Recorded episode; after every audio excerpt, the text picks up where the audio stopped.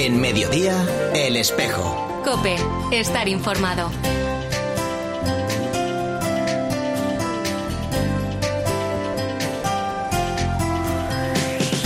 La una y 33 minutos, ¿qué tal? Bienvenidos al tiempo del espejo en Mediodía Cope en este 22 de julio. Saludamos un viernes más también a los oyentes de otras ciudades, de otras diócesis, que en este tiempo de verano se incorporan a nuestra emisión del espejo de Madrid. El saludo de Mario Alcudia.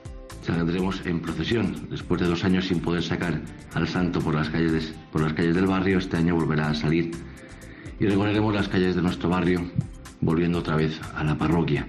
Así que yo os invito a todos, los que queráis, que podáis acompañarnos eh, en algún momento de ese día a celebrar al apóstol Santiago, a celebrar la fe, que sea Él el que nos confirme en la fe, que sea Él el que nos ayude a defender la fe en medio de este tiempo es Carlos Cano, el párroco de Santiago y San Juan Bautista, hablando de la celebración de la solemnidad de Santiago Apóstol, patrono de España, que celebraremos el lunes, fiesta de precepto, por cierto. La parroquia ha organizado un amplio programa de actos litúrgicos en honor al santo, como patrono del templo. Desde hoy van a celebrar un triduo a las 7 de la tarde y ya el lunes habrá Eucaristías a mediodía, a la 1 y a las 7 y media de la tarde. El día 25 de julio se celebrará una misa solemne a las 7 y media de la tarde presidida por el canciller secretario de la diócesis, Alberto Andrés. A su término, y después de dos años sin salir por la pandemia, como decía Carlos, la imagen del patrono de España volverá a recorrer en procesión las calles cercanas al templo. Otra de las parroquias que también va a celebrar de forma solemne esta fiesta de Santiago es la iglesia de San Sebastián Mártir en Carabanchel, en colaboración con la Hermandad de Santiago Apóstol. Arrancan también hoy con el triduo a las 8 de la tarde, también este viernes tendrá lugar la ofrenda floral y ya el domingo la imposición de medallas a los nuevos hermanos. De la larga tradición e historia nos habla el hermano mayor Antonio Pérez. Hace 137 años, en 1885, según un archivo diocesano, existía ya en la parroquia de San Sebastián de Carabanchel el altar de Santiago, el Cristo del Socorro de Salcillo y la cofradía de Santiago. En 1889, hace 133 años, el párroco de San Sebastián da una relación de cofradías en las que figuraba Santiago. La misa solemne en el Día de Santiago será el lunes a las 8 de la tarde. Eucaristía que será animada con la música de la coral Microcosmos y el grupo Rosalía de Castro. A su término, la imagen del santo volverá también a salir en procesión por las calles del barrio de Carabanchel. Las fiestas concluirán el martes con el tradicional reparto del pan y queso a los hermanos durante la mañana y ya por la tarde la misa funeral por los hermanos fallecidos. Ahora a la una y casi 36 minutos, lo que hacemos es hablar de otros asuntos de la actualidad de esta iglesia de Madrid en este espejo en mediodía, COPE, en este cuarto viernes de julio.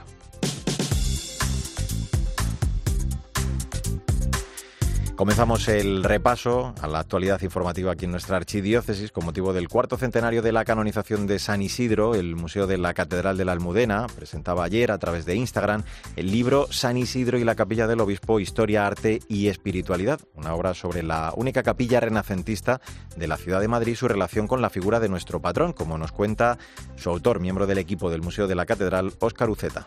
El libro versa sobre la única capilla renacentista de la ciudad de Madrid y su relación con la figura del santo patrón de la villa, San Isidro. El texto se acerca al monumento desde un punto de vista histórico y artístico, pero introduce como novedad el aspecto espiritual que subyace en cualquier obra de arte, más si ésta está destinada al culto, como lo es la capilla del obispo. La publicación presenta un nutrido número de fotografías, muchas de ellas inéditas, realizadas por otro miembro del equipo del museo, Fernando Fresneda, que desde luego dotan de gran belleza al texto. Pues el libro puede adquirirse presencialmente y online en la tienda de la Catedral de la Almudena y próximamente estará disponible en otras librerías y plataformas de venta. Te cuento también San Isidro Labrador, 900 años de devoción y 400 de canonización, es el tema que centrará la programación del curso de verano dentro de la 44 edición de los cursos de la Granda y en el marco del Año Santo de San Isidro, los días 22 y 23 de agosto, dos días en los que se va a reflexionar sobre San Isidro y la gran canonización de 1622 y también sobre el cuerpo en corrupto de San Isidro, Memoria de Futuro, que va a dirigir el obispo auxiliar de Madrid, Monseñor Juan Antonio Martínez Camino. Eh, es un curso centrado en su figura, con aspectos teológicos, históricos, artísticos y forenses. Forenses porque se adelantan los primeros resultados del estudio forense que se ha realizado al cuerpo incorrupto de San Isidro eh, arqueológicos históricos porque se compara el arca santa de la Catedral de Oviedo con el arca de San Isidro de la Catedral de la Almudena, eh, históricos y geográficos porque se enmarca en el contexto eh, estos asuntos de la vida de San Isidro y muy en concreto de las canonizaciones de 1622, hace 400 años, que es el motivo del año jubilar que estamos celebrando, 400 años de la canonización de San Isidro. Vamos con más asuntos. Ha llegado el verano y las rebajas a las cinco tiendas de Caritas Diocesana de Madrid y los cuatro corners, tiendas de Modarre, ya sabes, el proyecto que apoya Caritas Madrid, que cierra el ciclo de reciclado de ropa, que comienza con la recogida de prendas de segunda mano a través de los contenedores de textil empleo. Se pone así en valor la importancia de recoger, reutilizar o reciclar para reconstruir, reiniciar, reemplear o revivir las biografías de todas las personas en situación social precaria a las que acompañan. Tony Blázquez es miembro del equipo de comunicación. El objetivo con estas aperturas desde Cáritas Diocesana de Madrid es impulsar la economía circular, contribuir al cuidado del planeta, proporcionar un servicio a los clientes y dar opción laboral a aquellas personas que más lo necesitan. Y es que Modarre, eh, recordamos que es una empresa de inserción laboral donde personas en riesgo de exclusión social tienen la oportunidad de aprender a trabajar trabajando. Te cuento también que el miércoles celebraremos la festividad litúrgica de San Pantaleón, la ampolla con la sangre del santo que se custodia en el Real Monasterio de la Encarnación y que siempre y todos los años está en estado líquido en su fiesta, se va a exponer de nuevo a la veneración popular los días 26 y 27. Además, habrá celebraciones de la Eucaristía estos días. Y más festividades, en este caso el jueves, la de San Pedro Poveda. El Centro de Espiritualidad Santa María los Negrales en Alpedrete acogerá en esta jornada varios actos organizados por la institución teresiana en honor a su santo fundador, que comenzarán a las 6 de la tarde con la Eucaristía presidida por el arzobispo de Madrid. Dos noticias más, de forma breve. Todos los días de este año santo, en honor a San Isidro, la colegiata coge mediodía la misa del peregrino. El lunes, en la solemnidad de Santiago, esta Eucaristía estará presidida por el vicario de la 4, Oscar García Aguado. A su término, a la una de la tarde, habrá una misa solemne en honor al patrono de España que estará presidida por el párroco Ángel Luis Miralles. Y un apunte más, la Catedral de Valladolid acogerá mañana a las 11 de la mañana una Eucaristía en la que el cardenal Ricardo Blázquez se va a despedir de la diócesis vallisoletana después de más de 12 años de servicio pastoral. Una ceremonia en la que va a participar el cardenal arzobispo de Madrid. Pues así hemos llegado a la 1 y 40 minutos. Enseguida vamos a conocer a las siervas de Jesús y la obra social en Vallecas, la atención del comedor Santa María Josefa. En un instante digo, su superiora nos cuenta todos los detalles en este espejo en Mediodía Cope. En Mediodía, El Espejo. Cope, estar informado. Jerusalem,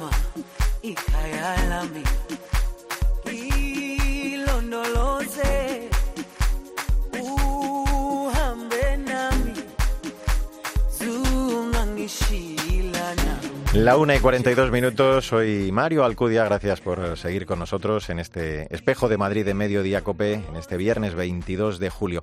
Mira, quiero llevarte a esta hora hasta el puente de Vallecas, hasta la Casa de las Siervas de Jesús de la Caridad, donde estas religiosas atienden el comedor obra social Santa María Josefa. Hace unos días la comunidad, lo contábamos aquí en este espejo, hacía un doble llamamiento, por un lado pidiendo voluntarios para estos meses de verano y por otra parte para tratar de aumentar el número de donaciones de alimentos y económicas que, claro, como imaginas, con la crisis pues ha ido decreciendo. Vamos a conocerlas un poquito mejor, vamos a hablar también de todo ello con la superiora de la comunidad, con Miriam Reynoso. Madre Miriam, gracias por atendernos, ¿cómo está?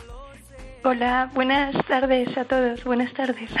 Bueno, lo primero es pedirle un apunte sobre su instituto, fundado por eh, Santa María Josefa del Corazón de Jesús en el año 1871 en Bilbao. Aquí en Vallecas eh, es una de esas obras, la obra social Santa María Josefa, creo que llevan desde el año 1947, ¿no? Eh, haciendo labores muy distintas. Cuéntenos. Este año hemos cumplido los 75 años de fundación. Y es verdad que nuestras hermanas comenzaron en esta misma casa como eh, con nuestro carisma son los enfermos especialmente, pues ellas atendían a los enfermos, eh, visitaban a los enfermos en sus domicilios, iban por las chabolas poniendo inyecciones, repartiendo comida, medicina, mantas, de todo. Y esto cambia en los años, eh, pasados los años 60, cuando comienzan a mejorar esas condiciones, creo, sanitarias y comienzan a dedicarse a la labor más o menos que llevan a cabo ahora, ¿no? Que es la de paliar esas necesidades alimentarias, ¿no? Sí, con el comedor social en el año 2001 fue la apertura de este comedor y desde entonces hasta ahora. E, en todas estas obras, en todos estos actos, eh, madre, se manifiesta claramente la, identidad de su carisma, eh, bueno, caracterizado entre los principales rasgos, leía yo, por el amor y el sacrificio, ¿no? El espíritu de servicio, esa alegría y sencillez también. Eh, todo esto, digo, tratan de llevarlo a sus tareas cotidianas, ¿no? las cinco hermanas que creo que están ahora mismo en esta casa. Sí, porque no es lo mismo dar que darse. Nosotros damos, pero también tenemos que dar, darnos en la alegría, en la entrega, en el servicio. Sí. Claro, evidentemente eh, estamos hablando de un instituto de vida religiosa, así que pues todo esto eh, no se entendería si, sin esa vida fraterna ¿no? entre la comunidad y por supuesto la, oración. Ustedes madrugan mucho para comenzar ofreciendo todo ese trabajo al, Señor, que luego es lo que da sentido, claro, a, su tarea en el día a día. Sí, eh, nosotras empezamos a las seis de la mañana, la comunidad, pero bueno, yo tengo la costumbre de levantarme a las cinco menos cuarto, ir a la capilla y ahí antes de que lleguen ellas, ahí a oscuras, pues ofrecerle al Señor todo el día, ponerle, confiarle esta obra, ¿no? Porque es Él el quien la tiene que dirigir, ni siquiera lo que yo deseo se tiene que cumplir, sino lo que Dios quiere, y se tiene que manifestar su amor y su misericordia. Es, no es, es dar de comer, pero sobre todo que ellos sienten el amor de Jesús que está allí en el día a día, ¿no? De su necesidad, de su precariedad, de su inseguridad, porque qué inseguridad no tener la comida, ¿no? Y es algo tan básico, tan necesario que, te lo pide el cuerpo. Me imagino que, buscó muchas de esas explicaciones, eh, también le, pedía al Señor eh, pues, eh, el poder ofrecer todo ello en esa época de la pandemia, ¿no? En la que llegaron a ofrecer hasta mil comidas. ¿Cómo fue ese tiempo? ¿Cómo lo recuerda, madre? Como un tiempo muy duro, muy duro porque eh, ante, era como un caos donde por un lado tenías la policía que te estaba diciendo que todos estos pobres eran una infección andante, así nos lo dijeron, y que teníamos que cerrar el comedor, porque teníamos también infinidad de, denuncias día a día, ¿no? Porque al cerrarse todos los supermercados, las estaciones, los albergues, esta gente se quedó en la calle, y pasaban el día aquí en la puerta de nuestra casa. Mm. Ahí vimos también el deterioro de las personas. Cuando tú no tienes dónde asearte, dónde arreglarte, estaban sucios. Y, y un tiempo duro porque con esa tensión que, que también personal de decir, si me enfermo esto, no, ¿quién lo va a llevar? Y es una, era una preocupación pues muy grande y a la vez también después es una alegría, ¿no? Me extraña. Eh, hace unas semanas eh, nosotros lo contábamos, decía al principio en este espejo, difundimos ese llamamiento.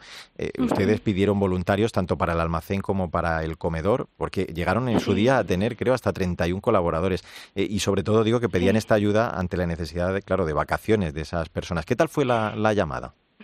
Fue una maravilla, un milagro de Dios. Por eso, eso de la, de la jornada mundial de la, bueno, la jornada, la PEG, ¿no? Sí.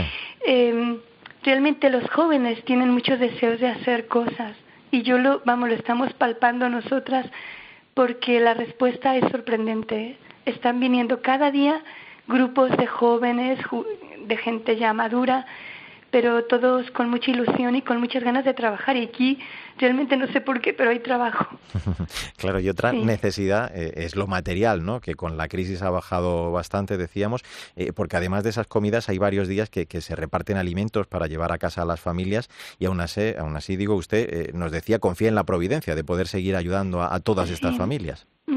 Sí, es lo que justamente hoy me decía un voluntario que era increíble cómo salían con los carros llenos de comida, porque ayer y hoy hemos tenido reparto de familias. Y bueno, y ahora está, ahora en este momento está el reparto en el comedor, ¿no? Pues sí, como han bajado las ayudas, se de cuenta que nos dan la mitad de lo que nos daban. Y bueno, y algunas entidades pues ya no nos colaboran, algunos bienhechores de pequeños donativos también ya han dejado de hacerlo por la crisis, se comprende, ¿no? Mm. Todo se comprende. Pero tú vas al almacén, te puedo invitar a que vengas, no están las estanterías llenas como las teníamos antes y sin embargo esos carros de comida siempre van llenos. Qué bueno. ¿Sabes? Le hago, le hago una más. Habrá cientos de, historias que seguro usted se va encontrando en esta tarea, en este día a día. Compartía recientemente la de una mujer que había sido beneficiaria mucho tiempo de, su ayuda y que ahora había querido cambiar y pasar al otro lado.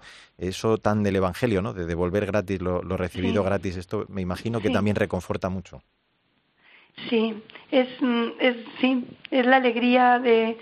Bueno, tenemos un voluntario que es de Líbano que él vino aquí refugiado político y lleva aquí con nosotros 15 años de voluntario. Mm, y sus niños dicen que aquí han crecido con nosotros. Pues, eh, como decía su fundadora, Santa María Josefa del Corazón de Jesús, eh, ponerse siempre de parte del que sufre, llevando el consuelo, la, ternura, el amor de Jesús mediante acciones, miradas, gestos. En este caso lo hemos escuchado a través de, ese comedor, de esa obra social Santa María Josefa en Puente de Vallecas. Le agradezco muchísimo, eh, madre, pues la superiora de esta comunidad, el que nos haya acompañado. Gracias por atendernos. Un abrazo muy fuerte. Muchas gracias a todos, gracias a ti y a todos. Que Dios pues les bendiga. Gracias. Así hemos llegado a la una y 50 minutos, recta final de este espejo de Madrid en Mediodía Cope en este 22 de julio. Los abuelos somos conscientes de esta gran misión de transmitir la fe recibida de nuestros mayores. Dios pone un gran tesoro en nuestras manos. Él nos concede la vida de nuestros hijos y en ellos la de nuestros nietos. Nosotros les marcamos el camino que les llevará de vuelta a su Creador es el trabajo más importante y delicado que podemos realizar en nuestra vida. Es Julián Prudencio, él y su esposa María Jesús Alcázar saben bien de la importancia de la figura de los abuelos para los más pequeños, todo ello con motivo de la Segunda Jornada Mundial de los Abuelos y de los Mayores, convocada por iniciativa del Papa y que este año tiene como lema en la vejez seguirán dando frutos. La delegación de Laicos Familia y Vida invita a los mayores a celebrar este día próximo siempre a la festividad de San Joaquín y Santa Ana, el día 26, será con este motivo el cardenal Osoro va a presidir el domingo a mediodía una Eucaristía en la Catedral de la Almudena, el Papa que además está dedicando las catequesis de las últimas semanas al valor de la vejez. Vamos a hablar de todo ello con la delegada de Laicos Familia y Vida de nuestra archidiócesis, con María Bazal. ¿Qué tal, María? Buenas tardes. ¿Qué tal? Buenas tardes, Mario. Hay un aspecto novedoso y necesario, me da la sensación, que, toma el Papa este año en su mensaje, María, por decirlo así, el, pasar a la acción, ¿no? Y es que es verdad que si bien dice Francisco que la vejez no es una estación fácil, pide él trabajar en, un cambio social importante, ¿no? El, trasladar socialmente que envejecer no es una condena, sino una, una bendición. Exactamente, es, yo creo que eso es novedoso, incluso novedoso también para, para nuestros mayores, ¿no? Porque a veces la, la sociedad y la cultura del descarte, el mensaje que nos da a todos es que realmente ya no no, no servimos ya no servimos para nada ya no somos ni, ni eficaces ni eficientes no sobre todo el tema de la eficiencia de la eficiencia no y, y, entonces el el Papa eh, pues sí le, saca otro valor y y anima a que a decide que seguimos, o sea, que todos seguimos dando frutos. O sea, ahora mismo cuántas personas hay que, que ya con sus currículum, mm, si dejan de trabajar, ya empiezan a pensar que a partir de los 55 años ya no son casi válidos para seguir trabajando, ¿no? Pues yo creo que esto hay que irlo desterrando, ¿no? Y sobre todo la, esencia de nuestros mayores. Mm. Fíjate, hemos escuchado a, Julián, un precioso testimonio. Eh, la sociedad sorciza, ¿no? Creo que lo dice así el Papa, la, vejez. Sin embargo, eh, eh, no caemos en algo hermosísimo que dice también Francisco y que se refuerza un poco con esto que estábamos escuchando precisamente a, Julián, ¿no? Eh, la elección del amor de los ancianos hacia las nuevas generaciones, la particular aporte, ¿no? A, la revolución de la ternura. Pues totalmente, y eso sobre todo se, se nota cuando pasas, cuando has pasado por la experiencia de ser catequista, ¿no? De, en, primera comunión sobre todo, ¿no? ¿Cuántos de nuestros niños que, se acercan a prepararse para la primera comunión, la experiencia de fe que tienen es la de sus abuelos? ¿eh? Es, impresionante, ¿no? Cuando les preguntas quién te ha enseñado ah. a rezar, siempre tienen la referencia de un abuelo o una abuela que, ha estado pendiente de este momento, incluso que, que están detrás, ¿no? De, de animar a esa, a esa, a esa elección, ¿no? De recibir ese sacramento, ¿no? Ah. Y, y, es, y es cierto, ¿no? Los, los, los abuelos son como el, el, el referente, ¿no? De ahora mismo de, de la fe y, y de, de, muchas de las tradiciones tan preciosas que tenemos, ¿no? Y que, nos, y que van relatando y contando a, a sus nietos. Mm, son los grandes transmisores de, la fe, como dices tú, a los hijos, a los nietos. Otro aspecto en el que me gustaría que nos detuviéramos un instante, María, es la soledad de los ancianos, ¿no? Otro de esos rostros en los mm. que, bueno, pues nos ha hecho fijarnos también la, pandemia, ¿no? De, hecho, el Papa pide que nadie viva este día, esta jornada en soledad, ¿no? Porque tener a alguien a quien esperar, es verdad que puede cambiar el sentido de, de los días de quien, como dice él, ya no aguarda casi nada del futuro. Exacta, exactamente. Él dice que, que la, la, visita, expresamente lo dice así, ¿no? La visita a los ancianos que están solos es una obra de misericordia de nuestro tiempo, ¿no? y, y, es cierto, y hay que, hay que mm, intentar buscar fórmulas y sobre todo eh, nosotros lo, a través de la pastoral familiar sí que estamos pensando que que habría que ayudar eh, eh, a, ayudar ¿no? a las parroquias no a, y pues eh, con haciendo esta esta pastoral y buscando equipos de, de, gente no que ayudara a, ponerse en contacto no con, con todos esos mayores de nuestros barrios no mm. que, que están tan tan solos y que necesitan tanto no y lo como tú decías la pandemia esto lo ha visibilizado mucho esa tristeza de de esas noticias que llegaban de cuántos mayores estaban se encontraban se encontraban muy enfermitos, ¿no? O, ya, que habían fallecido, ¿no? En, en, una soledad profunda, ¿no? Entonces yo creo que esto hay que recuperar, ¿no? Hay que recuperar la parroquia como el núcleo más importante y más esencial de esa pastoral en nuestros en nuestros barrios, en nuestros entornos y y, esa, y, recuperar ¿no? ese contacto ¿no? con, nuestros mayores. Mm. Eh, tenemos mucho que decir, yo creo, las familias cristianas desde el punto de vista de ese cambio social ¿no? del que estamos hablando, de, no resignarnos contra esa cultura del descarte de la que hemos hablado. Y es verdad que yo creo que hay una expresión, creo que también la emplea el Papa en su mensaje, ¿no? el, el estar cerca de las debilidades, de las fragilidades de nuestros mayores el enseñar a los hijos que no hay caminos separados, dice él, entre ellos y nosotros. Qué, qué, importante sería esto, ¿no? El, hacerlo presente. Exactamente, porque mm, eh, hay una expresión muy bonita que en la fragilidad es donde encontramos la, la, eh, la mano del Señor, ¿no? En la, fragilidad es donde vemos que el, que él, él está ahí, sobre todo si, si en algún sitio se hace presente es en, en, en, las fragilidades de la, de la vida, ¿no? Y, y, también yo creo que es, es, educar a los hijos en saber que bueno que la vida tiene tiene estos, esto, este proceso no y, y, ayudarles a, a, prepararlo también y, que sus padres ahora nosotros los puedes ver en esta mediana edad que tenemos algunos no de 50 60 años pero que también estaremos ahí no y entonces ayudarles a entender que bueno que igual que has cuidado a los hijos de, de pequeño porque es, eh, es, esa, esa fragilidad también de, del niño pequeño del recién nacido pues eh, tienen los dos extremos de la vida la fragilidad del, del pequeño y la fragilidad de nuestros mayores que también se hacen pequeños no y que necesitan también de esa ternura de esa misericordia de esa cercanía mm. y de esa caricia no y, a veces solamente coger la mano no porque a veces las las fragilidades mm. de bueno pues las enfermedades que pueden tener no puedes transmitir de otra forma más que cogiéndoles la mano, ¿no? Y mirándoles a los ojos y, y ahí ya hay mucho, ¿no? Mucho de, de, lo que decimos. Ya lo creo. Pues eh, la Jornada Mundial de los Abuelos y de los Mayores es una ocasión para decir una vez más que la Iglesia quiere festejar con aquellos a los que el Señor les ha concedido esa edad avanzada. El domingo a mediodía la misa en la Catedral de la Almudena presidida por el Cardenal Osoro. María Bazal, delegada de Laicos, Familia y Vida, gracias por acompañarnos. Un abrazo fuerte. ¿eh? Gracias siempre a vosotros. Muchísimas gracias. Ahora Pilar García Muñiz sigue en Mediodía Cope contándote más historias y toda la información de este viernes 22 de julio. Por cierto, la semana que viene hablaremos en este programa con el Cardenal Arzobispo de Madrid. En nombre de todo el equipo, Sandra Madrid, Chechu Martínez, el saludo de Mario Alcudia. Volvemos con la actualidad de la Iglesia de Madrid en siete días. Que te vaya bien.